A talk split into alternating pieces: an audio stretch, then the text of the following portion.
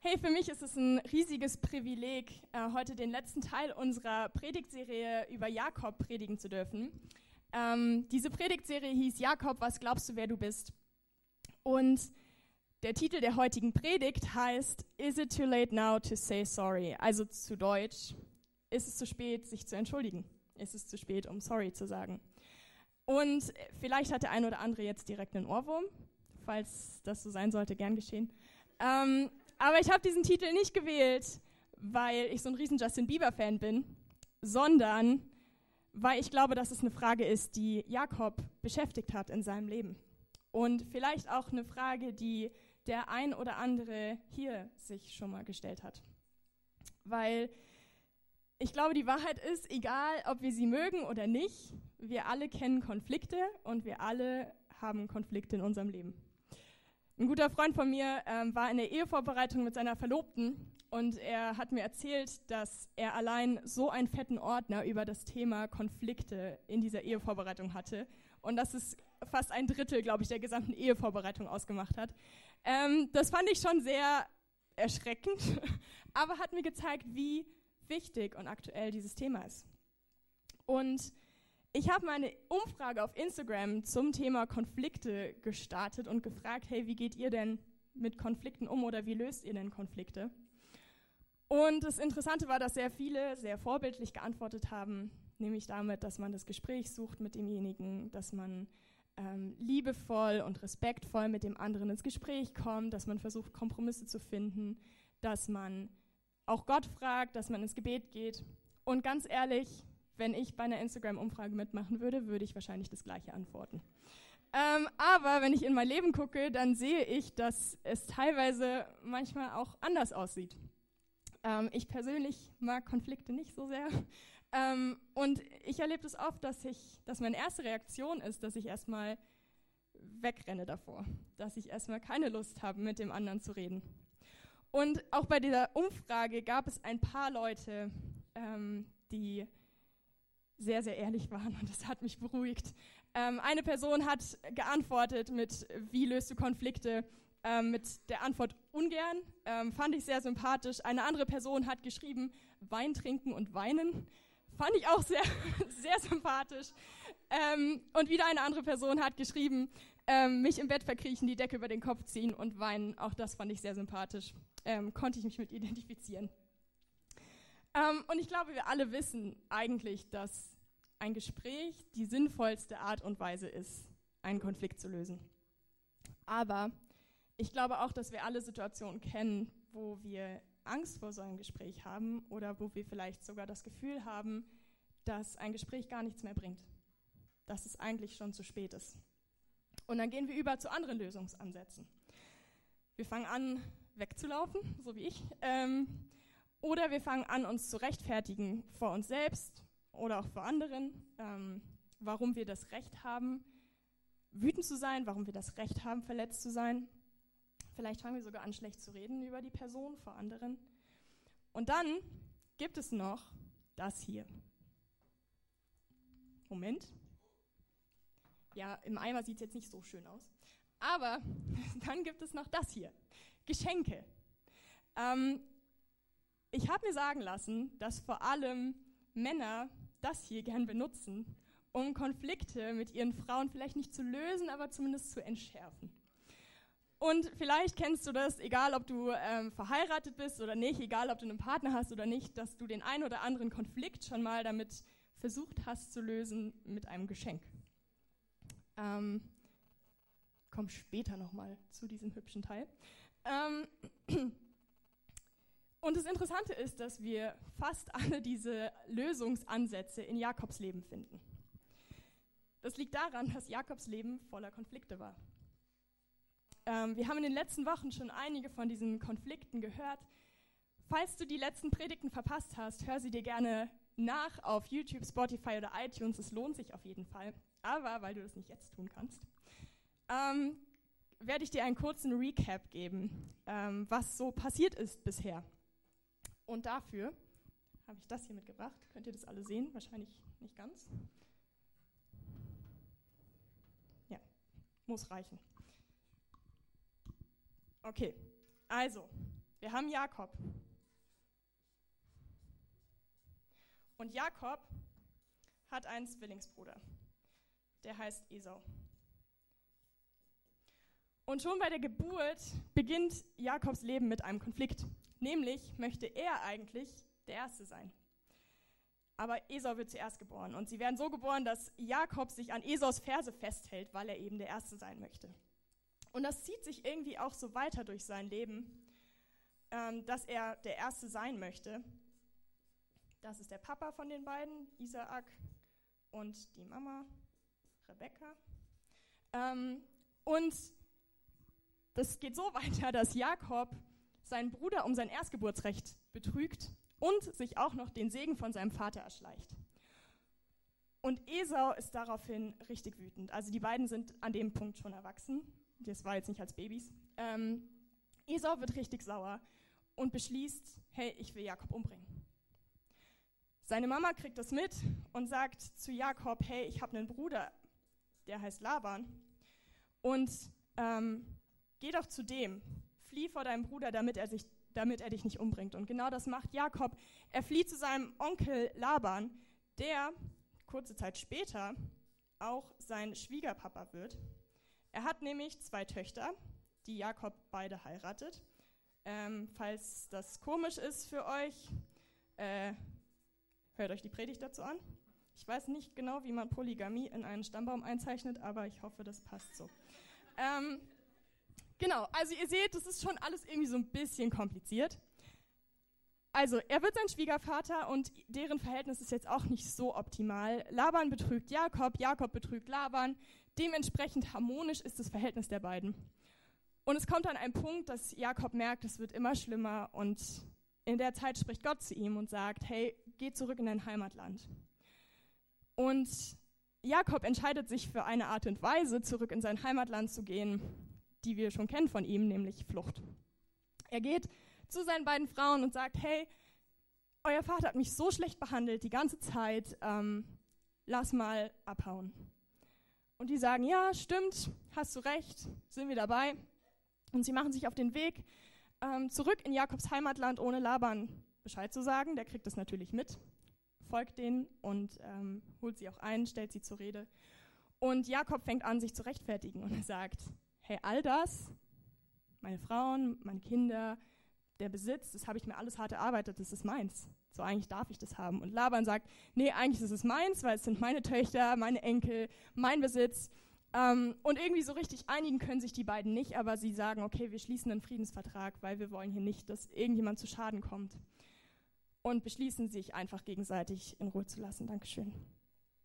Und ähm, so ziehen beide ihres Weges, Jakob weiter Richtung Heimatland und Laban zurück nach Hause. Und wir sehen, irgendwie ist Jakobs Leben voller Konflikte. Und das Interessante ist, dass das Wort Konflikt aus dem Lateinischen kommt und konf eigentlich konfligere heißt und ursprünglich übersetzt bedeutet zusammentreffen, kämpfen. Und genau das sehen wir in Jakobs Leben. Der ist immer am Kämpfen. Er kämpft für sein eigenes Recht, für das, was er will.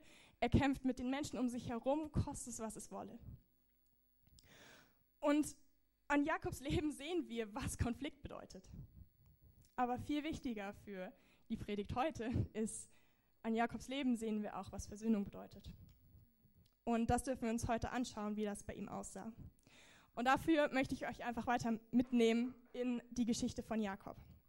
Also Jakob geht weiter Richtung Heimatland und ich glaube, diese Begegnung mit Laban, dass es alles so gut gegangen ist, ähm, hat ihn ganz positiv gestimmt. Was ihn noch positiv stimmt, ist eine Begegnung mit Gott, die er auf dem Rückweg hat. Und das Interessante ist, dass 21 Jahre zuvor, als er geflüchtet ist, er schon mal eine Begegnung mit Gott hatte. Und Gott ihm gesagt hat, hey, ich werde dich nie verlassen, ich werde dich nicht im Stich lassen und ich werde dich zurückbringen in dein Heimatland. Und ich werde dir eine reiche Nachkommenschaft geben. Und hier, wo er auf dem Weg zurück ist in seine Heimat, begegnet Gott ihm wieder. Und ich glaube, Jakob erinnert sich genau an dieses Versprechen, was Gott ihm gegeben hat. Und das erfüllt ihn mit Zuversicht, weil er merkt, hey, eigentlich ist bisher ja immer alles gut gegangen. Ich glaube aber, dass er dabei auch ein bisschen leichtsinnig wird. Er lässt nämlich seinen ähm, seinem Bruder Boten entgegenschicken, die ihm sagen sollen, hey, dein Bruder Jakob, der ist auf dem Weg zurück und er hat seinen ganzen Besitz dabei, seine Frauen, ähm, und er hofft, dass du ihn freundlich aufnimmst. So, jetzt gucken wir nochmal zurück. Wann haben die beiden sich das letzte Mal gesehen? Als Esau ihn umbringen wollte. Ähm, die Boten kommen zurück und sagen Jakob, hey, äh, Esau zieht dir mit 400 Mann entgegen. Und da kriegt Jakob es mit der Angst zu tun. Weil 400 Mann sind erstmal kein gutes Zeichen. Ähm, und ich glaube, in dem Moment kriegt er richtig Schiss, weil er nicht weiß, was passiert. Weil er kriegt keine Antwort, er sagt, kriegt nur gesagt, hey, Esau zieht dir mit 400 Mann entgegen. Und ich glaube, in dem Moment stellt er sich genau diese Frage, is it too late now to say sorry? Ist es vielleicht zu spät, sich zu entschuldigen? Ist Versöhnung vielleicht nicht mehr möglich? Und in dem Moment weiß er auch, er kann nicht weglaufen, weil, Fun Fact, 400 Mann das heißt, ein Heer ist ein bisschen schneller als eine Herde mit weiß ich nicht wie vielen Viechern und Frauen und Kindern. Das heißt, er weiß, egal was er tut, Esau wird ihn einholen. Und er beginnt zu beten und er fleht Gott an, ihm zu helfen. Das Interessante ist, dass er danach trotzdem nochmal versucht, das Ding irgendwie selber zu retten. Nämlich damit. Also nicht mit einem Blumenstrauß, aber mit einem Geschenk für seinen Bruder. Er stellt aus seiner Herde ähm, ein Geschenk aus Moment, 550 Tieren zusammen, das er ihm entgegenschickt, um seinen Bruder freundlich zu stimmen. So wie Männer das vielleicht manchmal mit ihren Frauen machen.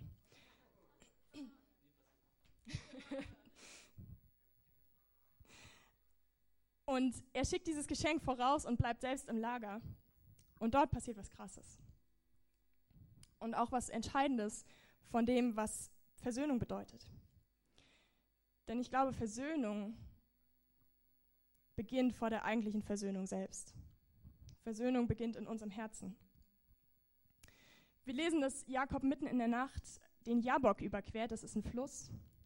Und äh, das ist ein Wortspiel, vielleicht hast du es mitbekommen, Jakob, Jabok. Ähm, und Jabok bedeutet übersetzt entleeren. Und er geht mit seinem ganzen Besitz über diesen Fluss und geht selbst zurück und bleibt allein auf der anderen Seite. In dieser Nacht entscheidet Jakob, sich alles loszulassen. Seinen ganzen Besitz, alles, was er sich sein Leben lang erschlichen hatte, alles, was er sich hart erarbeitet hatte, alles, worauf er stolz war, alles, worüber er sich auch identifiziert hatte, aber auch alles, was mit diesem Betrug an seinem Bruder und an seinem Vater begonnen hatte. Und er bleibt allein zurück, leer auf der anderen Seite des Jaboks. Und ich glaube, das ist der erste Punkt von dem, was Versöhnung ausmacht. Versöhnung ist Loslassen. Loslassen von den Dingen, von denen wir denken, dass sie uns zustehen. Und vielleicht sieht das in unserem Leben anders aus. Ähm, vielleicht ja, sind das nicht, ist es nicht unbedingt unser Besitz, aber ich glaube, wir alle kennen das. Nach Konflikten, nach Streitigkeiten, dass wir Dinge haben, von denen wir denken, dass sie uns zustehen. Dass wir das Recht haben, wütend zu sein, dass wir das Recht haben, verletzt zu sein, dass wir das Recht haben, an unserem Schmerz festzuhalten, vielleicht sogar das Recht haben, schlecht über den anderen zu reden. Und dass wir das Recht haben, dem anderen nicht vergeben zu müssen, weil er hat uns ja Böses angetan. Aber ich glaube, Versöhnung beginnt dort, wo wir bereit sind, loszulassen loszulassen von unserem Stolz und unserem Schmerz und von dem, was andere uns angetan haben. Aber in diesem Loslassen gerät Jakob in einen Kampf. Und wir lesen davon in 1. Mose 32, das ist das allererste Kapitel, also das allererste Buch in der Bibel, im 32. Kapitel, Vers 25. Da kam ein Mann und kämpfte mit ihm bis zum Morgengrauen. Als der Mann merkte, dass er Jakob nicht besiegen konnte, gab er ihm einen Schlag auf sein Hüftgelenk, sodass er es ausrenkte. Was ich so interessant finde, ist, dass das, wovor Jakob am meisten Angst hat, der Kampf mit seinem Bruder ist. Aber hier, wo er bereit ist, loszulassen und allein zurückbleibt, da gerät er in einen Kampf der ganz anderen Art. Und ich weiß nicht, was du denkst, wenn du diese Geschichte liest. Ähm, ich überlese sowas gerne, aber irgendwie ist es ein bisschen seltsam, oder? Also Jakob ist da mitten in der Nacht irgendwo alleine und auf einmal kommt von irgendwo irgendein Typ und fängt an, mit ihm zu kämpfen. Und wenn wir uns den Kontext anschauen, dann sehen wir sogar, dass dieser Mann, der mit ihm kämpft, dass es Gott selbst ist. Und man liest es so und denkt so, ja, und der Typ kann ihn nicht besiegen, ist ja klar. Und ich mir so, hä? Das ist Gott der müsste einmal schnipsen und Jakob würde tot umfallen.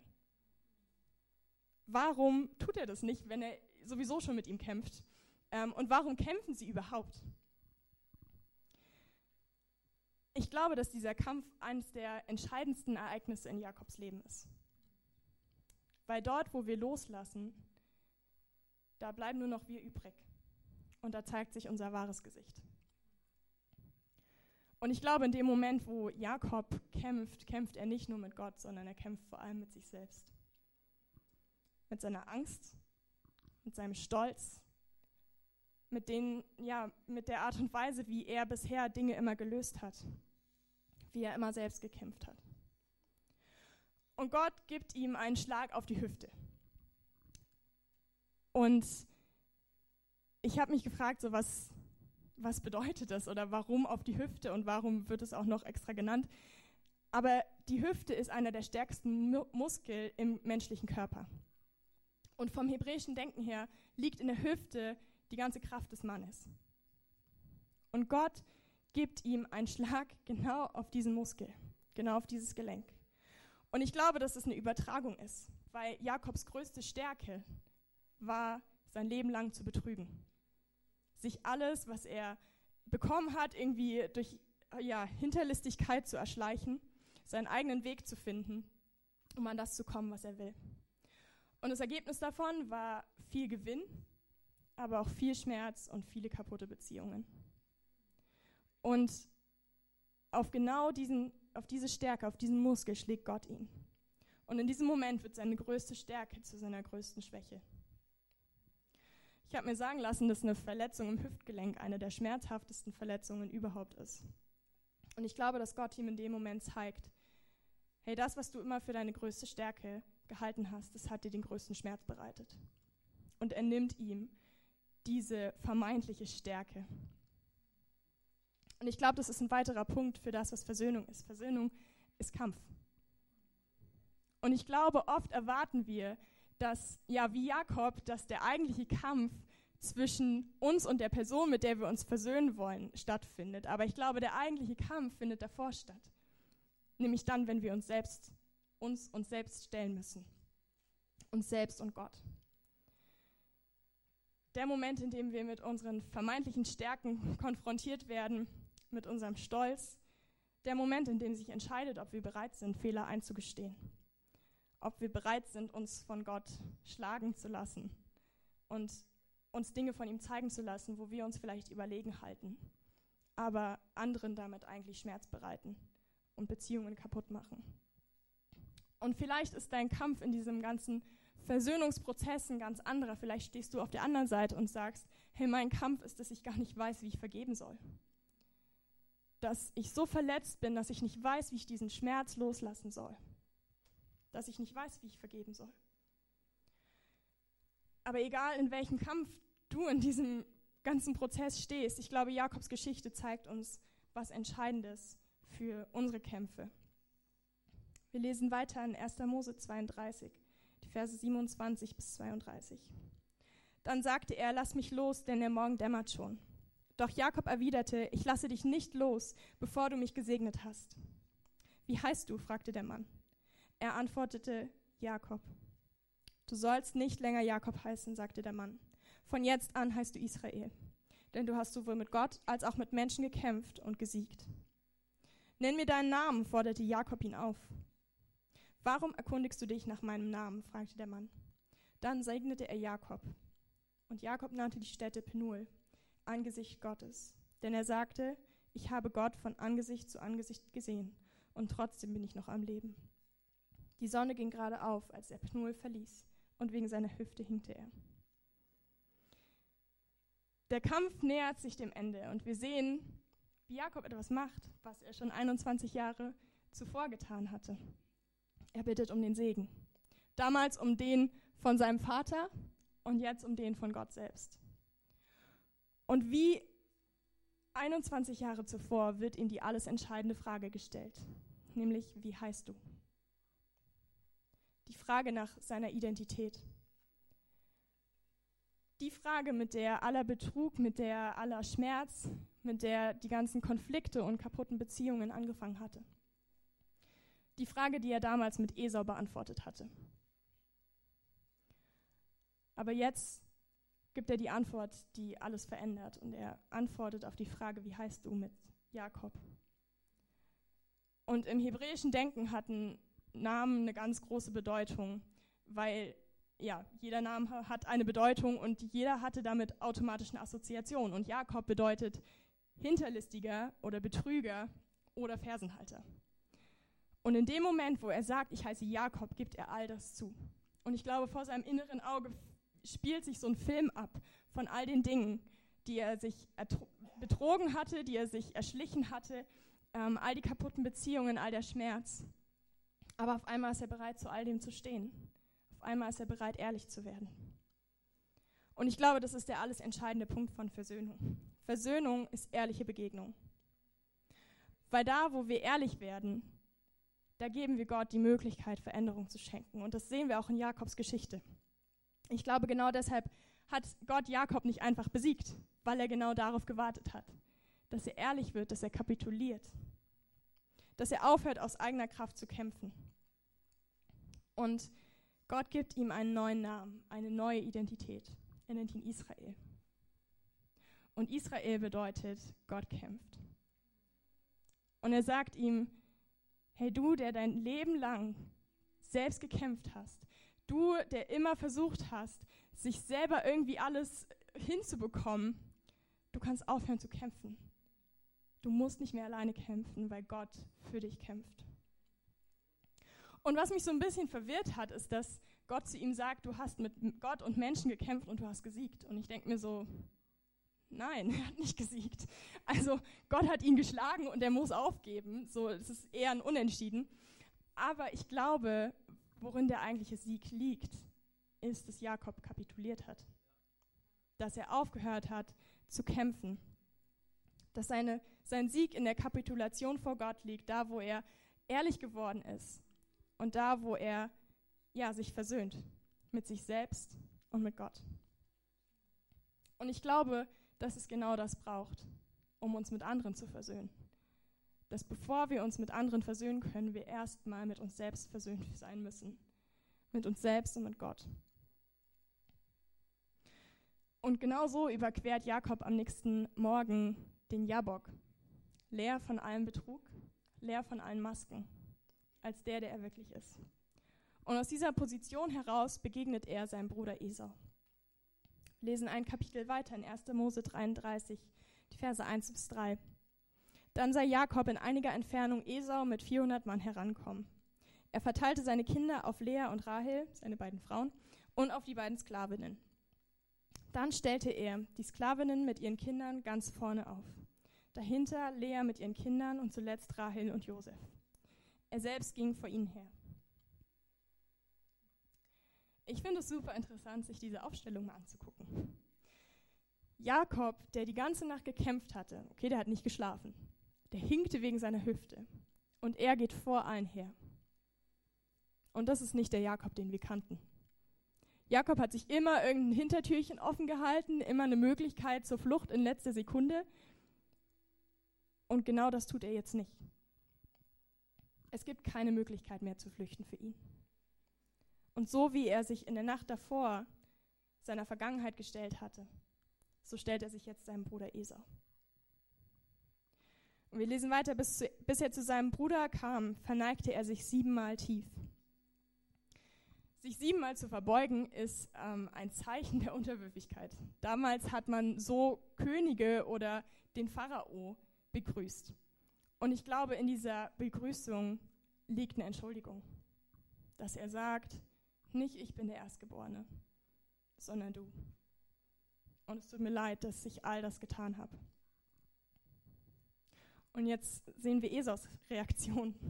Esau rannte ihm entgegen, fiel ihm um den Hals und küsste ihn. Und beide weinten. Was ich so stark finde, ist, dass wahre Versöhnung immer zwei Seiten braucht. Das Schuldeingeständnis, aber auch die Bereitschaft zu vergeben. Und bis zu diesem Zeitpunkt weiß Jakob nicht, was passiert. Er weiß nicht, wie Esau reagieren wird.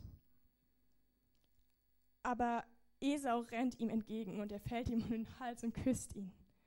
Und ich glaube, in dieser Begrüßung liegt die Versöhnung, liegt die Vergebung. Und beide weinen. Und ich glaube, man kann vieles faken, aber keine Tränen. Also es gibt kaum etwas Ehrlicheres als Tränen. Und auch hier sehen wir, dass wahre Versöhnung immer durch ehrliche Begegnung geschieht. Und vielleicht denkst du dir, ist ja schön, dass das bei den beiden so gut funktioniert hat. Ähm, ist ja auch schon eine Weile her. Aber du kennst meine Situation nicht. Du weißt nicht, wo ich drin stecke. Und es stimmt. Aber ich möchte dir erzählen, wie ich in meinem Leben Versöhnung erlebt habe. Nach meinem Abi ähm, habe ich eine Kurzbibelschule gemacht, die ging sechs Monate. Und einer der Leiter dort ähm, war ein guter Freund von mir, den ich kannte aus meiner Kirche in Berlin. Und es war mega cool, also es hat voll gut funktioniert und es war schön, jemanden schon zu kennen, bis zu einem Zeitpunkt, und zwar bis zum Auslandseinsatz. Ähm, wir waren auf den Philippinen und wir hatten immer einen freien Tag in der Woche und dann haben sich so Grüppchen gebildet, mit denen man halt seine Freizeit verbracht hat. Wir waren eine große Gruppe, also relativ groß, 20 Leute. Ähm, und meine Gruppe bestand aus einem jungen Ehepaar und einem jungen Mann in meinem Alter. Ähm, vielleicht könnt ihr euch denken, dass es da schnell zu Gerüchten kam. Ähm, wir mochten uns tatsächlich auch beide ganz gern, haben aber sehr lange gebraucht, uns das zu sagen. Ähm, aber es gab ein Problem dabei, und zwar sollten wir eigentlich in dieser Zeit von dieser Kurzbibelschule keine Beziehung anfangen. Ähm, zum einen, weil es einfach eine Zeit sein sollte, wo wir uns auf uns und Gott fokussieren, wo es einfach um unsere Beziehung zu Gott geht. Zum anderen, weil man eben sehr eng aufeinander gewohnt hat. Und ihr könnt euch vielleicht vorstellen, in einem Haus mit 20 Leuten ist es nicht cool, wenn es dann zu Spannungen kommt wegen irgendwelchen Beziehungsgeschichten. Ähm, dementsprechend begeistert war auch dieser Leiter ähm, davon. Und es kam zu einem Gespräch, das ein bisschen ausgeartet ist. Ähm, zum einen konnte ich nicht ganz ehrlich zu ihm sein. Ähm, ich habe irgendwie ihm nicht so ganz gesagt, dass da tatsächlich irgendwas ist. Zum anderen hat er aber auch Sachen gesagt, die mich sehr verletzt haben, ähm, die mich sehr, sehr getroffen haben. Und wir sind aus diesem Gespräch gegangen und haben gesagt, es ist alles okay, es ist alles super, aber eigentlich war es alles andere als das. Und wir gingen uns wochenlang aus dem Weg, ähm, haben kaum ein Wort miteinander geredet und ich habe sehr gekämpft mit dieser Situation, weil ich zum einen keinen Bock hatte, mich mit ihm zu versöhnen. Ähm, ich hatte keine Lust, ihm zu vergeben. Ich habe gesagt, ich bin so verletzt ähm, und ich weiß nicht, wie ich es schaffen soll, ihm zu vergeben. Und zum anderen wusste ich aber auch, ich bin bald wieder in Berlin und die ganzen Leute in meiner Kirche werden mich fragen, hey, wie war es denn mit ihm? Und ich hatte auch keine Lust, sie anzulügen oder ihnen sagen zu müssen, ähm, ja, wir haben uns zerstritten. Und ich habe angefangen zu beten und ich habe angefangen, Gott zu, zu fragen, Gott, bitte, bitte mach du irgendwas. Hilf mir, dass ich ihm vergeben kann und hilf uns, dass Versöhnung stattfinden kann zwischen uns. Und es kam ein Moment, der super alltäglich war. Ich habe auf dem Sofa im Foyer gechillt, habe irgendein komisches Spiel mit meinem Handy gespielt ähm, und er kam vorbei, er lief an mir vorbei, schaute mir in die Augen und sagte einen Satz zu mir und ging weiter. Aber dieser eine Satz war für mich, als hätte Gott selbst zu mir gesprochen. Das war so krass, als, ja, und ich, ich weiß nicht, ob du das schon mal erlebt hast, ähm, dass dich sowas so krass ins Herz getroffen hat, aber in dem Moment konnte ich gar nicht mehr böse sein auf ihn. In dem Moment ist alle Wut, aller Schmerz, alle Verletzung von mir abgefallen. Und ich konnte zu diesem Leiter hingehen und sagen, hey, können wir noch mal reden? Und wir haben uns zusammengesetzt, wir haben darüber geredet, ähm, was wir für Fehler gemacht haben. Wir haben uns gegenseitig vergeben und ich konnte mit Frieden in meinem Herzen zurückkehren nach Berlin. Und ich glaube, dass das ein Versprechen ist, das in Versöhnung steckt. Frieden. Und wir sehen es bei Jakob. nachdem er sich mit seinem Bruder versöhnt hat, ähm, kauft er ein Stück Land. Er wird sässig. Und wir sehen, dass zum ersten Mal nach 21 Jahren Flucht Jakob Ruhe findet, dass er Frieden findet. Und zwar nicht nur durch die ehrliche Begegnung mit Esau, sondern ich glaube vor allem durch die ehrliche Begegnung mit Gott. Und auf diesem Land, das er kauft, baut er einen Altar. Und er nennt diesen Altar El Elohe Israel. Und es bedeutet Gott, der Gott Israels. Und es klingt erstmal unscheinbar. Aber wenn wir uns vorher ansehen, wie Jakob Gott angesprochen hat, dann hat er immer gesagt, Gott, der Gott meines Großvaters Abraham und meines Vaters Isaak. Und jetzt nennt er ihn der Gott Israels. Der Name, der Gott, den Gott ihm gegeben hatte. Dort, wo er Gott begegnet war, ist Gott zu seinem Gott geworden. Und vielleicht bist du heute hier und Gott ist nicht dein Gott. Vielleicht bist du dir nicht sicher, ob es ihn wirklich gibt. Vielleicht ist es wie bei Jakob, dass er der Gott deiner Vorfahren ist. Dass er der Gott ist, den vielleicht deine Eltern oder deine Großeltern, ähm, an den sie geglaubt haben, aber irgendwie hast du keine persönliche Beziehung zu ihm. Und vielleicht denkst du auch, dass du zu viel falsch gemacht hast, dass du nicht gut genug bist, um zu ihm zu kommen. Und dass es zu spät ist für dich und Gott. Dass es zu spät ist, sorry zu sagen. Aber es gibt im zweiten Teil der Bibel eine Geschichte, die der von Jakob und Esau sehr ähnelt. Die steht in Lukas 15. Und es ist die Geschichte vom verlorenen Sohn. Es ist ein Sohn, der zu seinem Vater geht und sich frühzeitig sein Erbe auszahlen lässt und raus in die Welt zieht und ähm, Dinge mit dem Geld anstellt, die man nicht tun sollte. Er verprasselt das Geld für, für Partys etc., bis er nichts mehr hat. Bis er an dem Punkt ist, dass er gerne das Essen der Schweine essen würde. Und er kehrt zurück zu seinem Vater und erwartet alles. Er erwartet, dass er angeschrien wird, er erwartet Wut, er erwartet Verurteilung und Zurückweisung. Aber als er sich seinem Vater nähert, sieht sein Vater ihn und er rennt auf ihn zu. Und er umarmt ihn und er küsst ihn. Und er schmeißt eine Party für ihn. Und diese Geschichte ist eine Geschichte, die Jesus erzählt, um zu zeigen, wie Gott der Vater ist. Um zu zeigen, dass so wie Esau Jakob begegnet ist, Gott dir und mir begegnen möchte.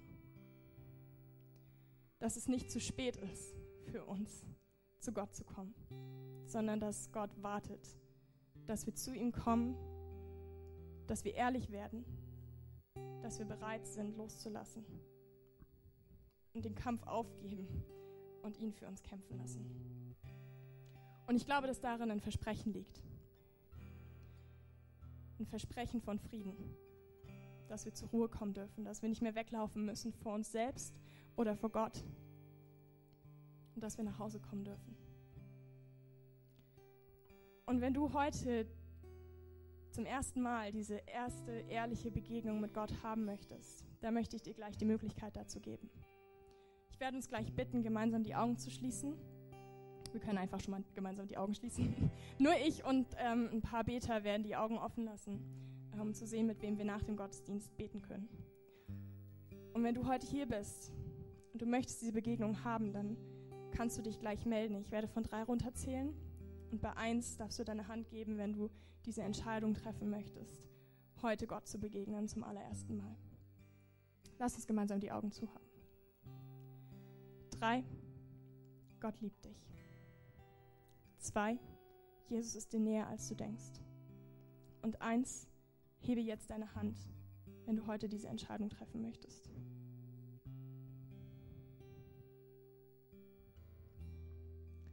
Alright, ihr könnt die Augen wieder aufmachen. Hey, und für den Rest von uns. Vielleicht bist du heute hier und du hast Unversöhntheit in deinem Leben. Und du denkst dir, daran festzuhalten, schadet der anderen Person. Aber ich glaube, wir leiden mindestens genauso wie der andere, wenn wir daran festhalten. Und ich weiß nicht, was heute für dich dran ist, welcher Schritt heute für dich dran ist. Vielleicht ist es heute für dich dran, loszulassen. Loszulassen von dem Schmerz, loszulassen von deinem Stolz, loszulassen von dem, was andere dir angetan haben. Und vielleicht sagst du heute, ich, ich möchte dieser Person in meinem Leben vergeben. Vielleicht sagst du auch, hey, ich, ich weiß, ich habe was falsch gemacht und ich möchte gern den Mut fassen, auf den anderen zuzugehen und Dinge zu klären. Ich möchte mich gern entschuldigen. Ich möchte diese ehrliche Begegnung, wie Jakob und Esau sie hatten. Und ich möchte dich ermutigen, egal was es in deinem Leben ist, heute Schritte zu gehen. Und du musst diesen Kampf nicht alleine kämpfen. Wir werden gleich während dem letzten Worship-Song ähm, hinten in der letzten Reihe werden wir Beter haben. Ähm, und die werden diese Lesezeichen haben. Und vielleicht möchtest du die so eins mitnehmen und das selber zu Hause für dich beten. Aber vielleicht möchtest du auch mit jemandem zusammen beten. Vielleicht möchtest du diesen Kampf heute nicht alleine kämpfen und dann sind wir da für dich. Ähm, dieses Lesezeichen ist einfach ein Gebet, wie man anderen vergeben kann. Das ist super hilfreich. Ähm, also komm gerne vorbei. Wir beten super gern für dich. Ähm, aber vielleicht hast du auch was, wo du sagst, hey, ich habe Versöhnung gerade erlebt in meinem Leben. Ich möchte feiern. Also ich möchte ja, Gott für das ehren, dass er genau das in meinem Leben getan hat, dass er Versöhnung möglich gemacht hat. Und auch dann komm gern zu uns und wir wollen einfach zusammen Gott feiern. Hey, und wir werden jetzt einfach noch ähm, ein Worship-Lied spielen ähm, und nimm es einfach mit und überleg dir, was ist vielleicht dein Schritt heute.